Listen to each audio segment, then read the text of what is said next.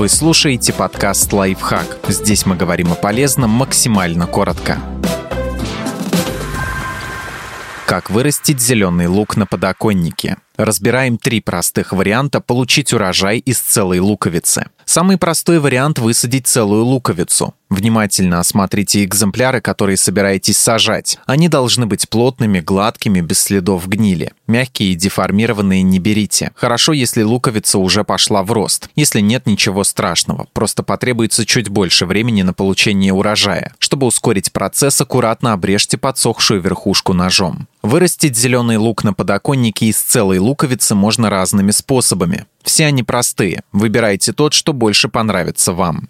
Как вырастить зеленый лук в воде? Возьмите емкость такого диаметра, чтобы луковица в нее не проваливалась. В воде должна находиться только нижняя часть. Воду используйте только отфильтрованную или кипяченую. Раз в 5-6 дней меняйте ее и доливайте по мере испарения, просто приподняв луковицу.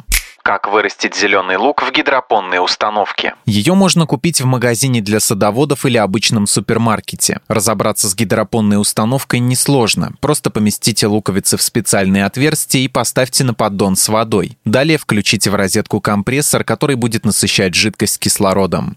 Как вырастить зеленый лук в земле? Используйте универсальный грунт. Для разрыхления добавьте к нему немного вермикулита, примерно одну пятую от общего объема. Для посадки берите обычные контейнеры или горшки для комнатных растений, пластиковые баночки и стаканчики. Сажайте луковицы по одной или по несколько близко друг к другу. Обязательно увлажните грунт. Луковицы не закапывайте, а просто вдавливайте в землю, чтобы они практически целиком оставались на поверхности. Поливайте регулярно, старайтесь не попадать на растения растения.